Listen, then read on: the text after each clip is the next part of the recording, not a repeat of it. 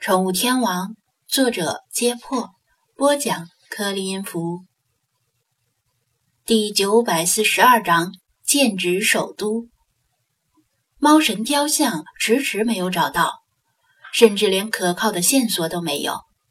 菲娜表面上维持着威严与矜持，但实际上她内心早已焦躁难耐，恨不得趁夜间亲自出门去寻找。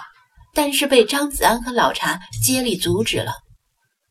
张子安和老茶在烂尾楼里见识过猫神雕像的诡异之处，就算是菲娜单独面对猫神雕像，恐怕也凶多吉少。现在的猫神雕像既非一件死物，也没有完全成为精灵，而是介于生与死之间的某种过渡状态。这样的东西该怎么对付？谁也没有把握。怎么说呢？是某种直觉吧。张子安回答。没把话说得太满。想在滨海市找一尊雕像，实在是太困难了。凭咱们这些人手，找上一百年，恐怕也找不到。但是我今天听说了一件事儿，也许去首都之后，事情就能迎刃而解。你且说说，到底是什么事儿？菲娜好奇地问道：“事到如今，张子安觉得已经很难再隐瞒下去。与其被菲娜发现后大发雷霆，还不如主动坦白。便把近日来一些不太严重的虐猫事件告诉了他。老查和菲马斯都知道这件事儿，但大家都瞒着菲娜，怕他一听就炸毛。什么？”居然有人敢对猫族做这种大逆不道的事儿，结果菲娜还是炸毛了。张子安很想反驳，“大逆不道”这个成语用在这里不对吧？但还是明智的决定忍了，不在这时候火上浇油。他从来没见过菲娜这么生气过，每根胡须都绷得像钢针一样。露出上下两对锋利的小虎牙，平时这种时候一定会多嘴的理查德都噤若寒蝉。菲娜快气炸了，在屋子里团团乱转，整个身体都在颤抖，尾巴呼呼直甩，很想找什么东西来发泄一下。你是什么时候知道的？他猛然回头瞪着他，刚才。他一口咬定，同时拼命向老查和菲马斯递眼色，让他们别在这种时候出卖他。雪狮子唯恐天下不乱，抓准时机插言道：“喵喵喵，陛下！这臭男人八成又在口花花。以奴家之见，如果他还不老实，就炒一份宫保鸡丁。” 哼，陛下。事情既然已经发生，就不用再追究发生的原委，不如考虑一下要如何处理。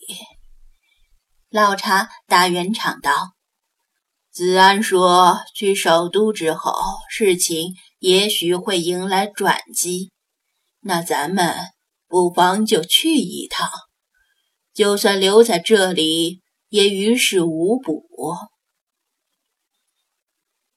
菲娜确实很生气，她以前只知道猫神雕像失踪了，却没想到虐猫事件也出现了，仿佛就像两千年前古埃及发生的一幕正在重演，令平静的生活一去不复返。一旦虐猫事件进一步蔓延，整个猫族的生存都要面临巨大的威胁。但是老查说的也有道理，事情既然已经发生，就只能向前看，寻找解决事情的办法，而不能一味的后悔。你有几成把握？他斜睨着张子安。张子安心说半成把握也没有，但这话不能如实说呀，否则就算不被做成宫爆鸡丁。也要被做成鱼香肉丝。吱吱，一向不怎么掺和其他事情的派，却突然的比划手势，表示自己有话要说。什么事儿啊，派？张子安问道。派向他招手，把他叫到电脑边，指着电脑上的字让他看：“九霄猫吟惊天变。”他喃喃念道：“派以前告诉过他这句记，让他不要太过担心猫神雕像的事儿。但是他并不明白这句话到底是什么意思。”吱吱。派又比划手势，指向北方，是说去了首都，这句寄语就能应验。他确认道。派点头，又拍拍他的无名书，意思是书里是这么写的。好吧。他一直认为这句寄语是在指猫神雕像，但看派的意思，他理解的可能有误。于是他一咬牙，向菲娜。拍胸膛保证道：“有十成把握。”菲娜的怒气稍微小了些。那本宫就暂时信你一次。如果胆敢欺骗本宫，雪狮子不知道从哪里叼来一个罐头瓶，咣当一声扔到张子安的脚下。去首都的话，肯定要去故宫。去故宫就不能忘了带这个。这是啥？他纳闷的问道：“切掉，装在罐子里风干，你就安心去伺候皇上。等几十年后，你可以抱着它入土，下辈子做个完整的男人。”雪狮子幸灾乐祸的叫道：“滚粗！我才不当死太监！”张子安咚的一下把罐头瓶踢飞。飞马斯和老茶不用多问，他们肯定。会同去的，雪狮子也不用问。菲娜既然去，他肯定也会死皮赖脸的跟着去。嘎嘎，不问本大爷的意思。理查德表示别把他忘了。爱去去，不去滚。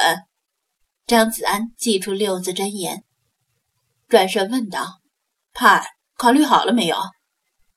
吱吱。派点头表示也要一起去，但是他又指了指笔记本电脑，表示想带着电脑去，这样呢，也许有时间写小说。一台笔记本电脑也没有多沉，张子安便同意了，把电脑装进行李箱。星海，你也一起去吗？他又征询星海的意见。喵，去首都。星海正在抓紧今天入睡前最后的时间，跟美短玩捉迷藏。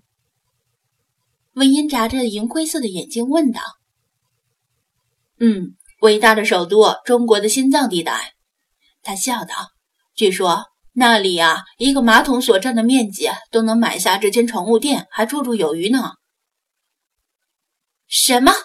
金子做的马桶？菲娜耳朵竖了起来。那倒不是，只不过是地皮是寸土寸金而已。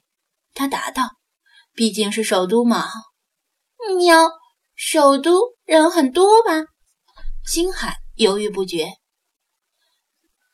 也不可能所有地方人都多，而且也有闹中取静的地方。